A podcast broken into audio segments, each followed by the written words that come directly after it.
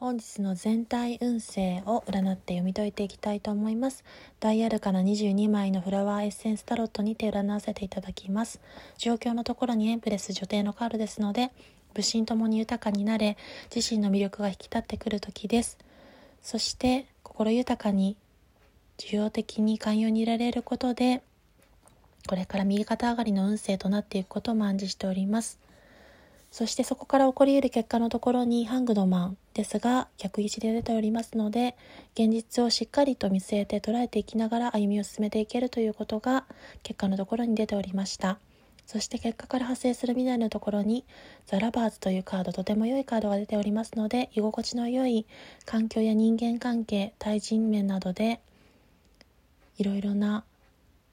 ことが心地よい環境とても楽しい時期に入っていくという暗示が出ておりました。それでは最後までお聴きくださり全体運1ということでありがとうございました。